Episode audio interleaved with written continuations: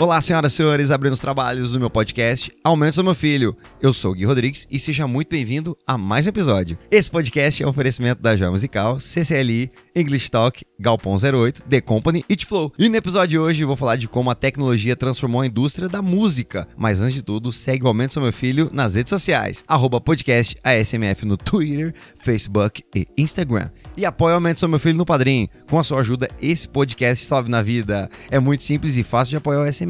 É só acessar padrim.com barra podcast ASMF. Simbora então começar a primeira parte do episódio, música e tecnologia.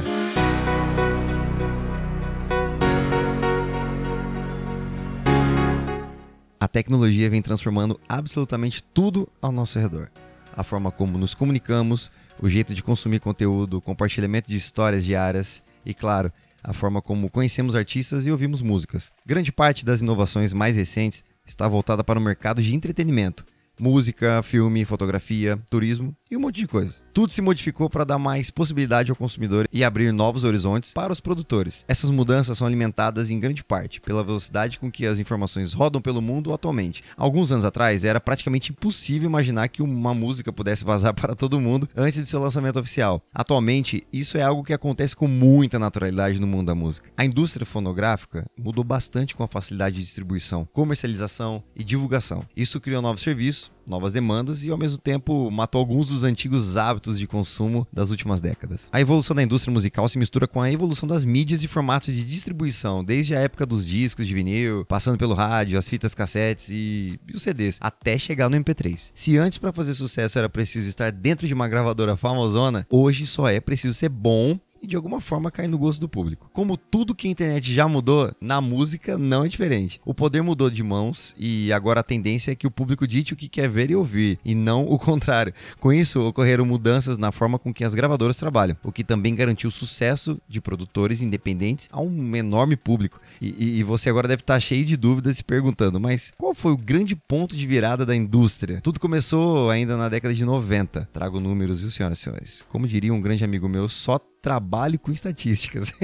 Digamos mais precisamente em 1998, enquanto no Brasil os mais moderninhos, aquele seu amiguinho playboyzinho que usava os Discmans e, e aqueles, sabe, reprodutores portáteis de CDs que você levava gigantão assim, às vezes você passava alguma, você corria assim, você não podia nem correr muito, nem andar muito, que balançava e riscava o CD e pulava, era uma porcaria, mas enfim, naquela época é o que mandava. Para música, naquela época, para ouvir suas músicas, na Coreia do Sul já criava o primeiro aparelho para reprodução de MP3. A portabilidade aliada ao o fácil acesso às músicas era chave para toda essa revolução. Enquanto CDs exigiam meses de espera para seu lançamento e os discos tinham preços nada amigáveis, o MP3 poderia ser baixado em, nossa, alguns minutos assim, muito rápido. E em 2001, o boom da mobilidade explodiu. Steve Jobs anunciava que viria a ser a maior febre da década, o iPod. Você já teve um iPod? Então, eu nunca tive um iPod. Quer dizer, eu, naquela época eu não tinha iPod, né? Então eu tinha que ficar me contentando até chegar a época de ter algum aparelhinho ali para eu poder ouvir as músicas. Ele foi apresentado apenas alguns meses após o lançamento do iTunes, a loja da marca que permite comprar músicas em formato digital. A inovação estava na velocidade, na comodidade e na economia, sem precisar sair de casa e sem a necessidade de fazer a compra de álbuns inteiros. Você poderia curtir suas músicas preferidas, algo nunca imaginado antes. Os lançamentos saíram das rádios e foram parar na tela do computador. Para ouvir suas músicas no carro ou na hora da sua corridinha matinal, não era mais necessário comprar discos ou ficar esperando em frente a, ao rádio, né, para gravar fitas. Eu não sei se você que tá me ouvindo já fez isso na sua vida, mas eu juro, eu ficava na rádio ouvindo, esperando minha música favorita tocar. A fitinha cassete, o aparelhinho ali, né? O, System. Nossa, era tenso demais. Que época, senhoras e senhores. Meu Deus do céu. Se você viveu isso, Está de parabéns, viu? Que época maravilhosa. Hoje a gente tem orgulho de tudo isso. Eu tenho, eu me orgulho muito de naquela época é, ouvir as músicas em, em discos de vinil, nos toca-fitas, né? Aí quando chegou o CD, meu filho, aí bicho pegou. Com poucos cliques, tudo passou a caber em seu bolso. As coisas realmente estavam mudando. E o principal início de uma nova era na música foi o fim da MTV. Oh, meu Deus do céu, que triste fim. MTV era tudo de bom nas nossas vidas, né? Você agora deve estar tá lembrando de vários programas que você assistia naquela época, né? Tinha Disque MTV, vou refrescar sua memória. O Beija Sapo, nossa senhora, meu Deus do céu. Olha, Top 20 MTV. Dos videoclipes, que você ficava lá na frente da TV esperando teu clipe favorito. É, nossa, eu, eu lembro que eu ficava esperando quando tinha o Disque MTV, era do digamos assim, o menos popular pro mais popular, né? E tinha um esquema de votação também por telefone, era muito legal.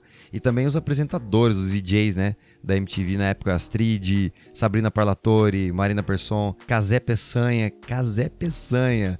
Didi, lembra da Didi? Nossa, Edgar Piccoli, também João Gordo. Vixe, uma galera, tinha muita gente, muita gente bacana. Paulo Bonfá, Léo Madeira, tinha também Daniela Scarelli, Marco Bianchi, aquele programa Rock Go, MTV era muito massa. Marcela Diné também foi um dos últimos VJs da MTV antes de ir pra Rede Globo. Dani Calabresa também era da MTV e o Bento Ribeiro. Ixi, tem vários, vários, vários que fizeram muito sucesso naquela época. O encerramento das transmissões da MTV brasileira, como canal de televisão aberta, marcou o final de uma era e ao mesmo tempo demonstra muito bem a forma como a popularização das redes sociais e a internet em geral mudou o consumo de conteúdo musical. Era uma época muito boa e ao mesmo tempo muito engraçada. Até o começo dos anos 2000, era preciso esperar a noite de sexta-feira para conferir na programação da MTV o lançamento determinado do videoclipe, né? Tudo era feito com um enorme suspense. Várias chamadinhas anunciavam a novidade da banda que lançaria o clipe, convidando o público a acompanhar a primeira transmissão do novo conteúdo. Depois das transmissões, eu lembro que tinha, assim, congestionava as linhas telefônicas, porque a gente queria ficar ligando pros amigos, né? Tipo, para compartilhar com, com seus amigos, seu grupo, né? Para falar das primeiras impressões, do que, que, você achou desse clipe, não sei o que, tal, tal, tal. Era muito legal, muito, uma época muito boa. Quem tinha gravado o clipe em seu videocassete poderia assistir novamente. Caso contrário, é provável que somente no dia seguinte ele se repetisse. A mudança começou em 2005 com a criação do YouTube. Aí, meu filho, lascou de vez para as TVs abertas. A rede de compartilhamento de vídeo deu início a grande parte de acessibilidade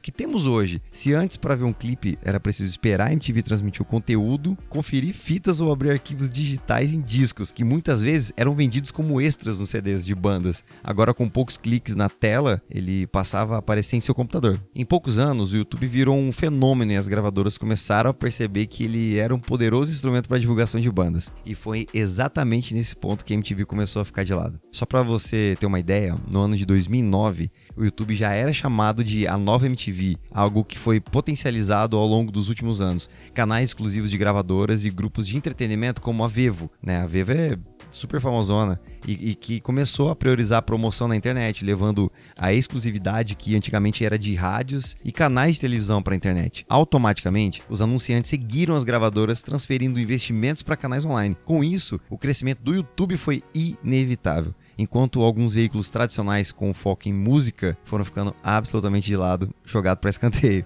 Tudo isso é potencializado com a divulgação de conteúdo pelo novo boca a boca, que ocorre em compartilhamentos de redes como Facebook e Twitter. Em poucos minutos, uma nova música virava o assunto mais comentado das redes atraindo cada vez mais acesso ou visualizações para os vídeos. Dessa forma, você pode conhecer em alguns segundos novos artistas ou músicas, o que antigamente poderia levar dias, semanas ou até mesmo meses para chegar aos seus ouvidos. Isso gerou mais um novo fenômeno que são as celebridades instantâneas. Para você que está me ouvindo e é dos anos 80, vai se, se lembrar da famosa frase de Andy Warhol. Só para refrescar sua memória, tá? Andy foi um, um pintor e cineasta norte-americano, bem como uma figura maior do movimento pop daquela época. Abre aspas. Eu tenho certeza que você conhece essa frase, tá? Se você é dos anos 80. Um dia, todos terão direito a 15 minutos de fama. Fecha aspas.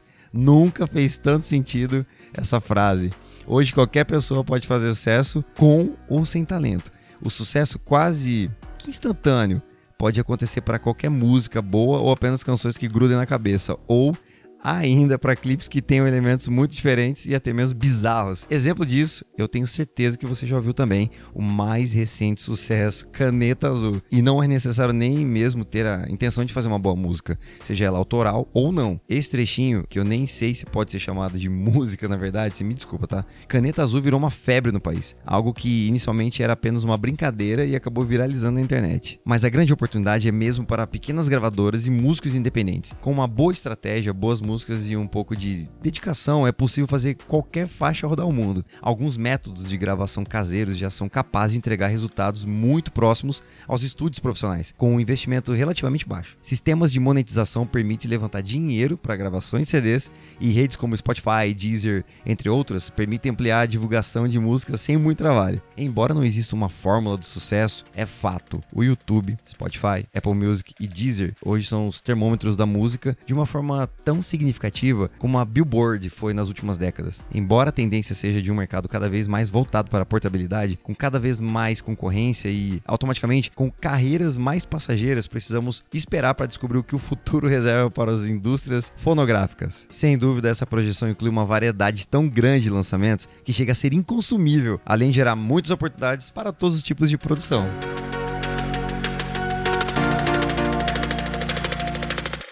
Essa foi a primeira parte do episódio, mas calma que ainda tem um segundo bloco pra gente falar de música ainda, tá? Mas eu quero saber a sua opinião. Chega lá no Twitter, no Facebook, no Instagram, comenta lá, manda seu recadinho no arroba podcast ASMF, manda sua mensagem, sua sugestão, o que, você tá achando de tudo isso, da música, da tecnologia, que semana que vem eu vou falar de você no podcast. Semana que vem, então já pausa agora o episódio, vai lá no Twitter, no Facebook, no Instagram, já deixa seu recado, que aí semana que vem eu vou falar os recadinhos da galera aqui, fechou? Bora então para nossa segunda parte do episódio.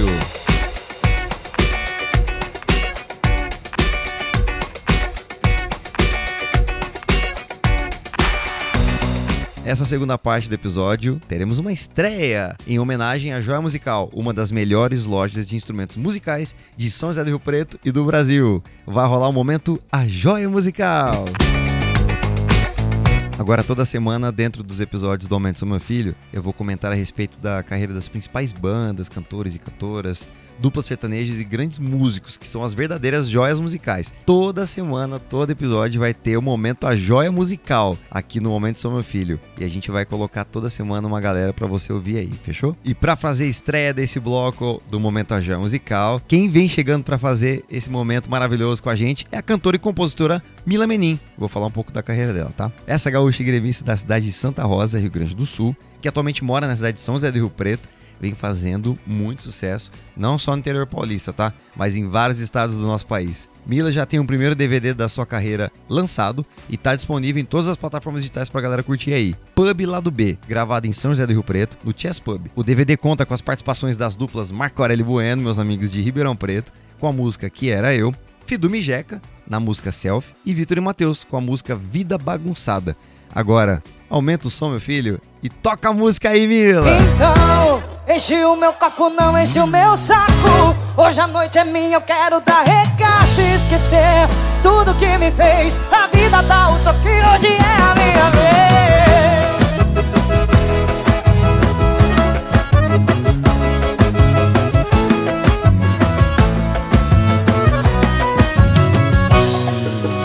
Eu já não sei Quantas vezes eu te liguei E quantas vezes por você chorei E você nem aí. Já aguentei por muito tempo a sua indecisão. Eu te encontrava escondida pra não chamar atenção. Nem me lembro quantas vezes você me deixou na mão. Oh, não dá pra acreditar. Não dá. Como eu fui cair nesse teu jogo